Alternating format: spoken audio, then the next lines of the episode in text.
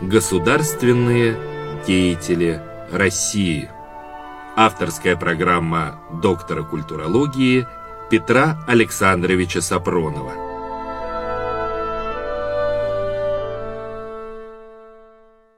Здравствуйте, дорогие радиослушатели. Сегодня я начинаю цикл передач, которые озаглавлены мною как «Государственные деятели России».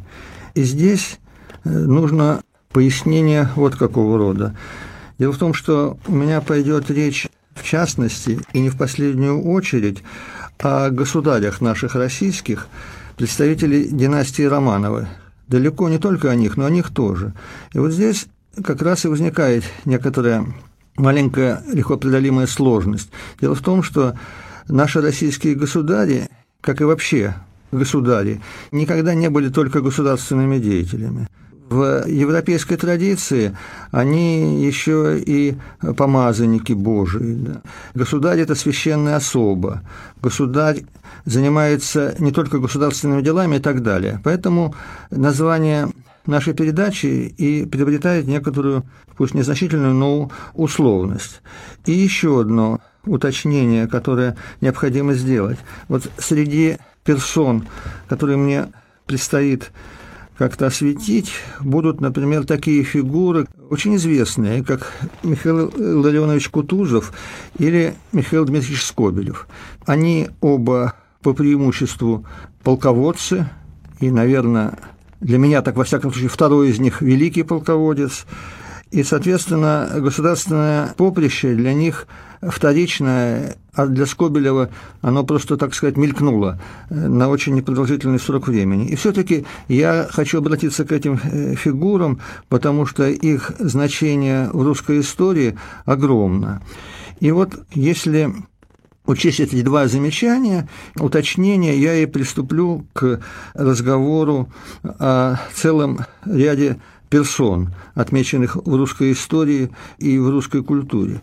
Почему именно персоны на этот раз меня, так сказать, увлекают. Я э, когда-то на радио «Град Петров» прочитал большой цикл лекций, посвященных русской культуре.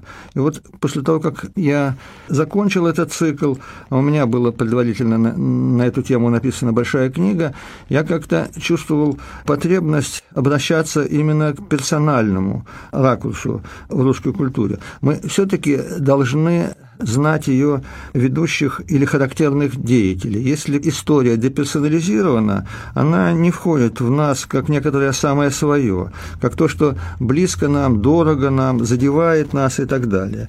И дело не только в марксизме. Давно уже, еще с XIX века, история стремительно деперсонализировалась.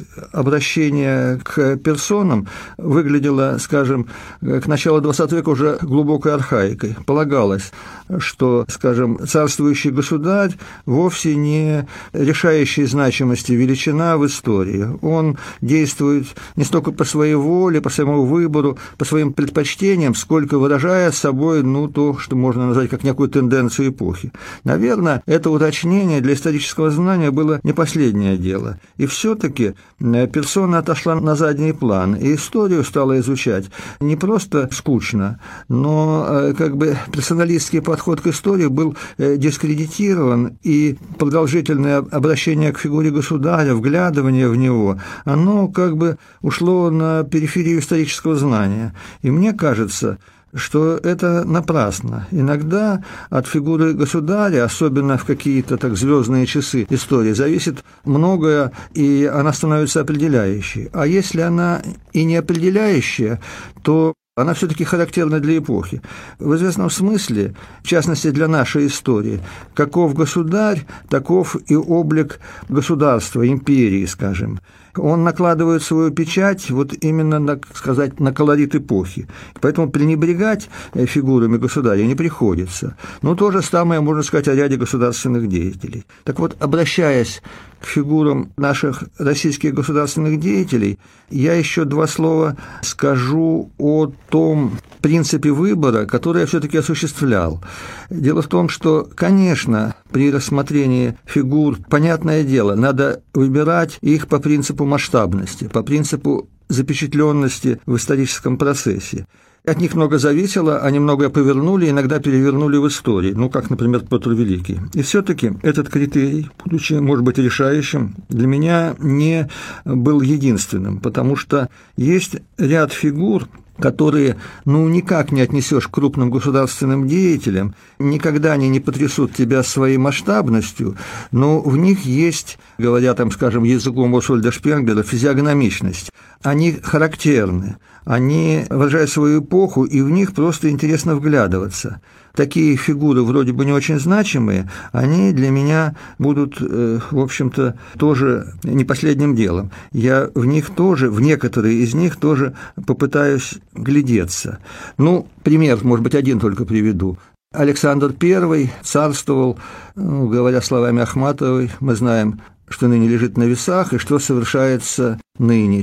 С ним связано 812-814 год, борьба с Наполеоновской империей. А вот его младший брат Константин Павлович, в общем-то, никакой особенно уж значимой роли в русской истории, культуре этого времени не играл. Но знаете, за то, какой это персонаж колоритный, говорю, может быть, слишком привычным языком, насколько он запечатлелся в памяти современников. Они его часто, а может быть, чаще всего осуждали. Иногда он вызывал некоторое недоумение. Но вот э, с, с этой фигурой связана эпоха. Он плоть от плоти вот этого Александрова века.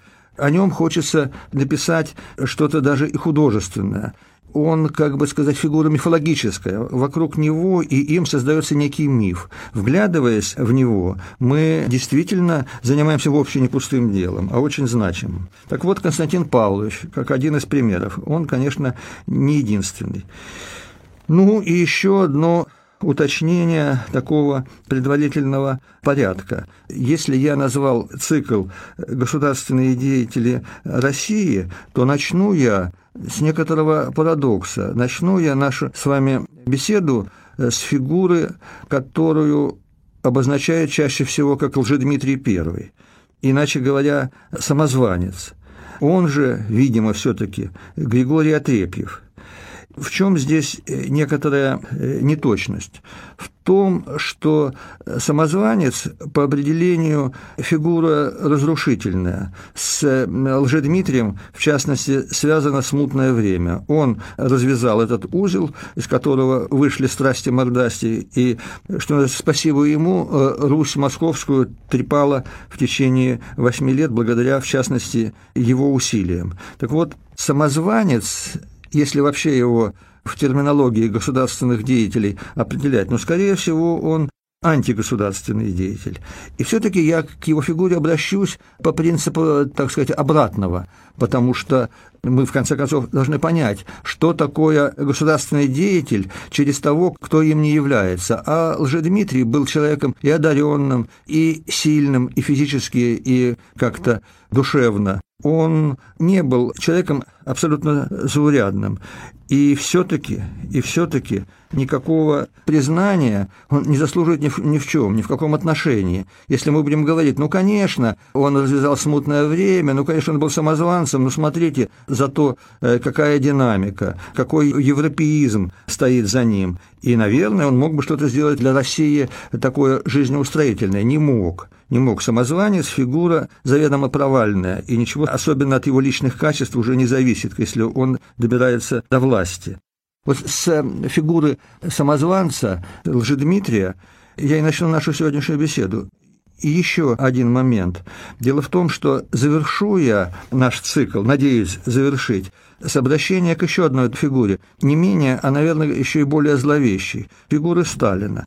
По поводу него стали говорить последние годы много, слишком много, и это все симпатии не вызывает, а вызывает какие-то подозрения. Зачем возвращаться к нему в таком ракурсе? А ракурс такой – был ли он, скажем, чисто отрицательной фигурой, был ли он фигурой, в которой смешано позитивное и негативное, или вообще он был эффективный менеджер, вообще он был в целом позитивный, несмотря на известные там какие-то провалы.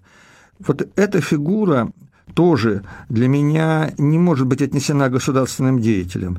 Знаете, когда я пытаюсь для себя найти какое-то определение, какую-то квалификацию в его отношении, у меня как Лжедмитрию прикрепляется самозванец, слово достаточно страшное для русской истории. Так вот, для меня прикрепляется к фигуре Сталина определение «убийца». Вот он был убийца не просто потому, что погубил миллионы людей, а потому что для него убийство – это тот воздух, которым он дышал, потому что для него убивать и править было одно и то же. И вот никогда не надо путать такие фигуры, как Сталин, например, ну, скажем, с такой фигурой, как Наполеон, который, делая свою карьеру, восходя до императора французов, тоже вольно или невольно погубил массу народа. Один только русский поход обошелся не только Франции, но и всей Европе в сотни тысяч жизней. И вот сказать, ну да, Сталин губил своих солдат, Наполеон, так может быть они оба убийцы. Так вот, Наполеон не убийца, потому что за походами и сражениями Наполеона стоит что угодно, только не жажда убивать и не пренебрежение жизнями своих воинов. Это, так сказать, издержки. У него не было пафоса убийцы, у него не было стремления кому кому-то отомстить, кого-то уничтожить, за самыми редчайшими исключениями вроде расстрела, по сути, неправосудного герцога Ингиенского. И здесь надо проводить вот это самое различие. И вот у нас с вами сразу же намечаются два таких а, ограничителя. Начну я с негосударственного деятеля и закончу негосударственным деятелем. Ну, последний случай, еще два слова о нем. Конечно, какую-то государственную роль играл Сталин. Конечно, государственные действия и поступки у него были, но это все достоинство средства, дух, пафос были совсем другими. Сделав такое предуведомление, я и обращусь непосредственно к фигуре Лжедмитрия или Лжедмитрия Первого. Вот здесь надо, конечно, какую вещь отметить, что к Лжедмитрию наша историография последних десятилетий начала относиться несколько ну, как минимум, снисходительно. Историки, может быть, не самые светлые умы, иногда готовы действительно обсуждать его под знаком плюса и, плюса и минуса. Дело доходит до того, что мне встречались утверждения да, о том, что вообще Лжедмитрия I надо именовать как Дмитрия I. Он действительно около года сидел на российском царском престоле, он был коронован, он был патриархом помазан на царство, и чем тебе не не государь. Но вот русская традиция петербургской России, в общем-то, его в этот ряд никогда не ставила. Лжедмитрий, соответственно, официозу российскому, имперскому, их официозу, вполне, на мой взгляд, оправданному, э, Лжедмитрий – это самозванец, это Растрига Гришка Отрепьев и ему анафема.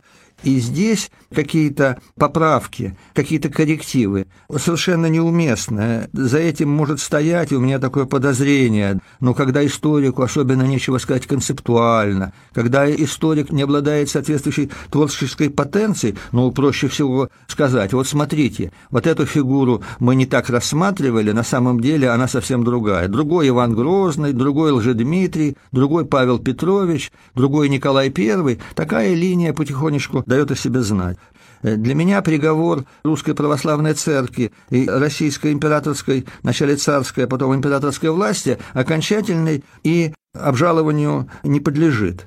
В нашей российской и русской до этого истории, вообще-то говоря, фигура самозванца появляется достаточно поздно. Дело в том, что э, самозванец – это некая оборотная сторона фигуры государя тогда, когда она становится э, сакральной персоной. Когда в 1547 году почти что еще отрок Иван Васильевич, будущий Иван Грозный, да, венчается на царство, помазывается, то вот здесь э, как бы освящение, сакрализация фигуры государя достигает своей довершенности. Ситуацию усугубила загадочная смерть царевича Дмитрия. По поводу смерти царевича Дмитрия сразу же начали ходить какие-то зловещие слухи. Царевич Дмитрий воспринимался как царевич убиенный, хотя сегодня историки, сколько-нибудь серьезные, более или менее единодушно пришли к тому, что это несчастный случай. В моем представлении тоже. Борис Годунов при всем э, своей жесткости и властности никогда не был злодеем, а во-вторых, Вряд ли ему на пользу была эта смерть уже чисто прагматически, потому что шлейф какой-то будет тяжелый, за этим тянуться это не, неизбежно. Конечно, на него начнут тихонечко, шепотом или вообще молча указывать пальцем. Не нужно ему это. И слишком велики издержки. Но действительно, смерть Дмитрия Ивановича, вольно или невольно, подчеркнула даже, может, еще не подчеркнула, а слегка намекнула на то, что царь Борис Годунов, ну, что ли, не совсем настоящий царь. И вот на этом фоне мы, наконец, подходим к фигуре самозванца. Самозванец до сих пор у историков последние точки над «и» не поставлены. Так был ли самозванцем все-таки Григорий Отрепьев, то ли дворянин, то ли из детей боярских, мелкая такая сошка, хотя и дворянская, Вообще-то следствие еще в Московской Руси сразу после смутного времени утвердило, что это Григорий Отрепьев. Безусловных доказательств на этот счет нет, и, наверное, их быть не может. А по сведениям, опять-таки, не вполне достоверным, Григорий Отрепьев входил в свиту Романовых, в их двор – и когда Борис Годунов расправился с Романовыми довольно жестоко, понятно, почему он с ними расправился, они явно выглядели претендентами на царский престол, то это сильно ударило и по, и, и по Григорию Отрепьеву, потому что двор был разогнан, и Григорий вынужден был постричься в монахи. Действительно, представить себе, что где-то там, в Речи Посполитой, в польско-литовском государстве объявилась некоторая персона, которая заявляет о том, что она чудом спасенный царевич Дмитрий, представить себе такое совершенно невозможно. Но в том-то и дело, что свою авантюру развязал самозванец еще при жизни Бориса Годунова, и еще до его внезапной смерти он великую докуку и даже страх вызывал у Бориса Годунова. Лжедмитрий оказался фигурой, которую поддерживают не только магнаты или шляхта Речи Посполитой, но и какие-то слои казачества, и дворянства, и кто-то наверняка из бояр уже косился в сторону самозванца и не исключал его воцарения. Да, царствование Бориса Федоровича сомнительное, так сказать, недоброкачественное, поэтому Лжедмитрий заявил свои права на царствование.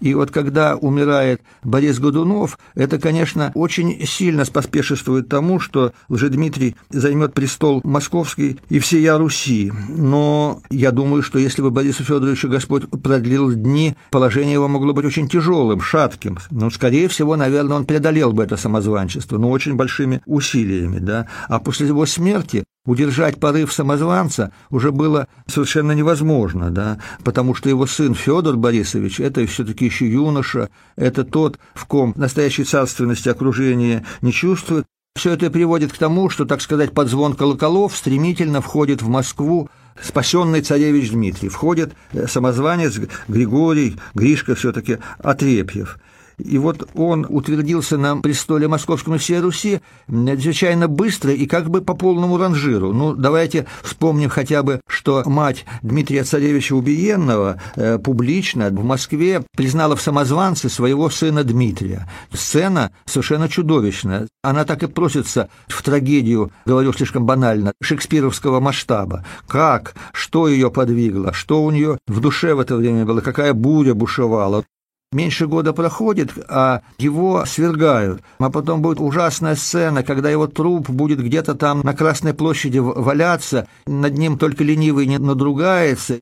Конечно, такое быстрое его свержение имеет под собой конкретные ситуативные реальности. Он вел себя слишком беспечно, он все-таки помиловал будущего царя, тоже очень сомнительного, Василия Шуйского, который уже против него плел нити заговора, и все это можно было предотвратить, но для меня абсолютно несомненно и не требует никаких доказательств, самозванец может с легкостью захватить престол, но удержать его не то что с легкостью, вообще он не может, потому что захват престола – это авантюра, авантюра, даже она если успешная, она по определению не предполагает длительности. Авантюрист или предпринимает действия успешные и кратковременные, или же авантюра заканчивается провалом. Так что самозванец был обречен. Может быть, сроки его правления могли быть увеличены, но вряд ли продолжительно. А дальше я хотел бы обратиться все-таки к этой фигуре и чуть-чуть вглядеться в него для того, чтобы нам обнаружить вот эту самую повадку самозванца. Первые же жесты Дмитрия Ивановича, опять-таки закавыченного, насквозь самозванческие, я хочу обратиться к эпизоду, который не только в летописи вошел, но и э, в народное сознание массовое, потому что в фольклоре фигурирует дочь государя, царя Московского и всей Руси Бориса Годунова, Ксения Годунова. Ее запомнили. Они сохранились такие жалостливые песнопения, не знаю, жалостливые, такое сказительство, что ли. С ней произошла вещь страшная. О ней свидетельствуют как о существе тонком, нежном, образованном, не на московский лад, а гораздо серьезней. И вот э, представим себе, если, вступая в Москву, самозванец сам непосредственно не участвует в расправе над царицей – и над вновь поставленным царем Федором, цари, под царицей я имею в виду жену э, Бориса Годунова, а ограничивается только тем, что, видимо, кивнул, намекнул, и их убивают еще до его вступления в Москву. И это убийство, отвратительное, конечно, оформляется так, что они там в порыве раскаяния, видя приближение окончательного Божьего суда, и чуть ли не покончили с собой. Ну вот так он разделался со своими слабыми соперниками. В этом и коварство, и жестокость, но уж ничего такого особенно из ряда вон, в этом нет. Так мог поступить и природный государь в плане жестокости и коварства. От этого э, его царственность, конечно, ничего не приобрела бы, но ничего не, безвозвратно не потеряла бы. А вот отношение с Ксенией Годуновой совсем-совсем другое. Дело в том, что просто-напросто самозванец Растрига взял ее к себе в наложницы. Видимо, хороша была, не устоял, и привязанность к ней была очень сильная. Дело дошло до того, что по ряду свидетельств, не в качестве самых надежных, и все-таки э, это явно не фикция. Дело дошло так далеко, что Марина Мнишек, предполагаемая и утвержденная невеста, дочь люблинского воеводы Мнишика должна была стать его женой, и брак затягивался, а брак это значит прежде всего прибытие соответствующим экскортом Марины Мнишек в Москву для венчания на царство. Брак откладывался, потому что слухи о сожительстве Лжедмитрия с Ксенией Годуновой доходили до Мнишиков и вообще до Речи Посполитой. И вот Ксения Годунова, которая стала наложницей, э, конечно, насильно, это очень страшный жест. Это жест, обличающий самозванца. Царский жест оказался ему не по силам. Вообще-то говоря, взять в наложницы жену или дочь поверженного противника – это вещь вовсе не запретная в архаической культуре. Но я могу привести вам пример совсем-совсем из другой оперы. Скажем, мы э, э, хорошо знаем сюжет Илиады, мы хорошо знаем сюжет этой Троянской войны, но обыкновенно этот сюжет э, в своей так называемой интересной части заканчивается тем, что огромный деревянный конь, в котором сидят вооруженные ахейцы, оказывается втрою, выдвинуты оттуда, выскакивают вот эти бойцы, ночью, и начинается резня, открывают ворота, трое пало. Вот вроде бы все и закончилось. Но продолжение на самом деле есть. И вот в этом продолжении такой эпизод. Андромаха, супруга самого доблестного из троянцев Гектора, оказывается не просто в плену, она оказывается со рабыней собственностью Неопталема, сына погибшего к тому времени уже Ахиллеса. И вот она превращается в его наложницу. Конечно, для того, кто читал «Илиаду», и для кого образ Андромахи – живой образ, для него э, тяжело и оскорбительно сталкиваться с такими реалиями. Да? Она верная, добродетельная супруга своего блистательного мужа, друг этого освирепевшего дикаря Неопталема, особенно ничем не отличившимся, оказывается в наложницах. Ну, может быть, оно и очень мало привлекательно, может быть, оно и не в пользу Неопталема даже с позиции древнего грека. Но какое-то право у него на это было. Это право абсолютно чуждое христианской культуре, например, потому что это право копья. Но в том-то и дело, что для античного грека или римляна право копья все-таки это было действительно правом. Ну, а если мы обращаемся к православной Руси и вдруг видим, что ее спасенный царевич Дмитрий делает из дочери Бориса наложницу, что-то не то, что-то что крошится, ломается, сыпется. На такое способен только дорвавшийся, так сказать, до благ жизни этот самый самозванец. Ну, а дальше, в плане повадки, на что бы я ваше внимание обратил? Ну, на ряд эпизодов, самих по себе, может быть, и незначимых, исторически они, может быть, и ничтожны, но в плане того образа, который вольно-невольно возникает, они, в общем-то, не последнее дело. Представим себе, Дмитрий Самозванец, он пробыл в Речи Посполитой все-таки достаточно продолжительное время, и окунулся вот в культуру Западной Европы, что-то по части образования приобрел, чем не обладали московиты, какие-то обыкновения усвоил, хотя бы внешне дворянскую, шляхетскую повадку, все это перестало быть чуждым. Но в частности это выразилось э, в том, что вот он чеканит монеты, которые имеют надписи на латыни. Представить себе что-то такое в Московской Руси, конечно, совершенно невозможно ни до, ни после Лжедмитрия. Как это на латыни? Они же латыняне, они же схизматики, раскольники, анафема, и вдруг на латыни. Итак, Дмитрий Иванович, милостью Божией, император России. Ну как это император? Получив царский трон, сразу начинает выпрыгивать из себя, настаивать на том, чтобы некий титул был еще более высокий, это подрывать собственный кредит, это обозначать свою собственную неуверенность. Вот это отсутствие чувства меры, конечно, выдает в нем порвеню, выскочку, который, собственно говоря, своими непомерными притязаниями и обнаруживает какую-то свою недоброкачественность царственную. Особенно обозначается его самозванчество, то, что он не царь, а шут, эпизод, который произошел после коронации Марины Мнишек. Вот Марина Мнишек в соборе коронуется, она становится законной царицей, потом будут все эти церемониалы, в частности, обеды, такие публичные московских царей, да, в окружении знати. Ну, а э, далее самозванец э, захотел встретиться в своем кругу, а свой круг для него польский. Вот та шляхта, которая поддержала его и которая с ним пришла в Московию и вошла в его ближайшее окружение. Прежде чем процитировать, хочу уточнить в плане того источника, э, с которого он взят. Был такой мемуарист Станислав Немаевский. Он прибыл вместе с Мариной Мнишек Едва ли не на следующий день Лжедмитрий был свергнут, он был подвергнут аресту, потом сослан на север, по-моему, в Белоозеро. Потом э, его все-таки вызволили, он вернулся и написал свои собственные мемуары. Для чего я это говорю? В данном случае эпизод который, так сказать, из первых рук до нас доходит. Итак, вот эта вечеринка, устроенная Лжедмитрием для своих, цитирую, «В честь каждого из нас он пил особо», пишет Станислав Немаевский. Разговаривал самым непринужденным образом, шутил. В разговоре вспоминал христианского Цезаря, что он не показывается перед людьми – прошелся и насчет его величества короля, нашего государя, по поводу какого-то пустяка, но, желая его извинить, прибавил, что император еще больший дурак, чем польский король.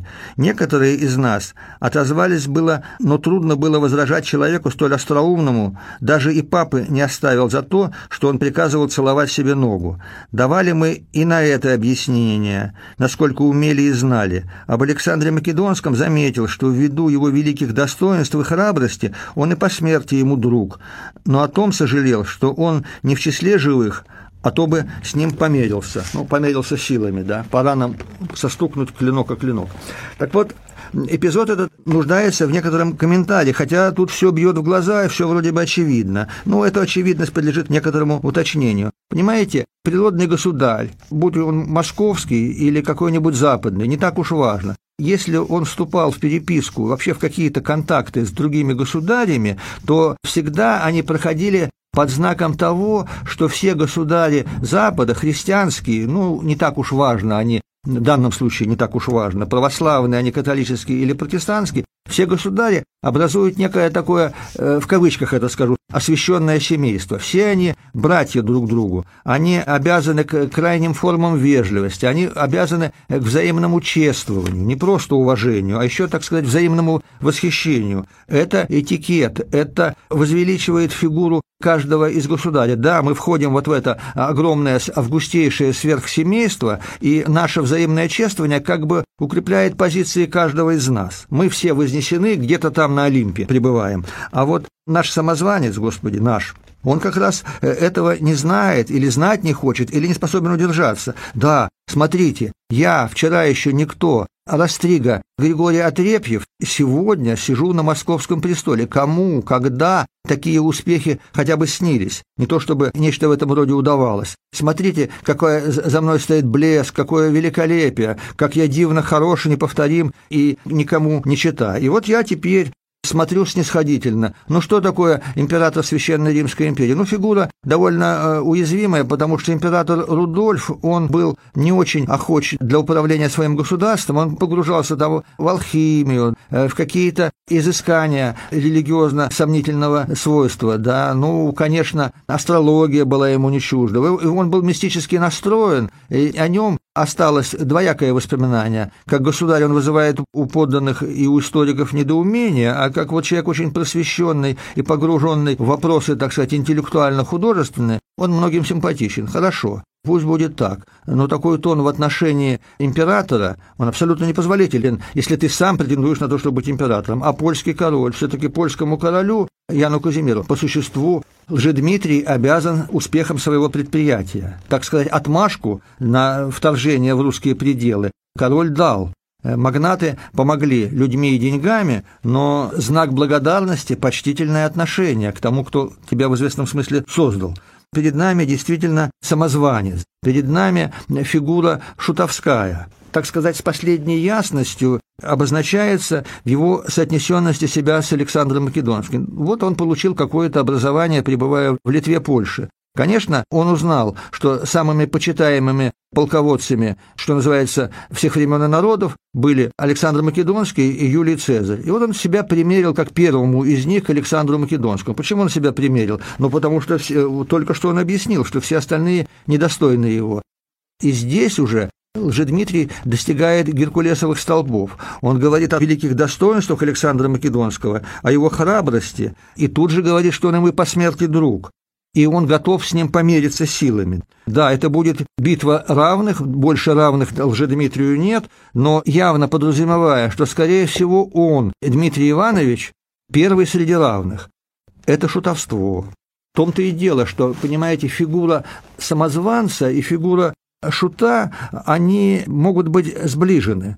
Когда мы разбираем фигуру шута, мифологему шута, первое, что нам приходит в голову, ну что шуту место где-нибудь в цирке или, я не знаю, на сцене, где он кривляется и, и смешит публику, но исходное место шута у царского престола. Так повелось столетиями, даже тысячелетиями. Почему? А потому что шут – это пародия на царя. Шут – это как бы царь наоборот. Его одеяние, которое мы помним, оно ведь явно пародирует царскую одежду, особенно вот эти вот рога с бубенчиками, которые напоминают корону, как ее носили в это время.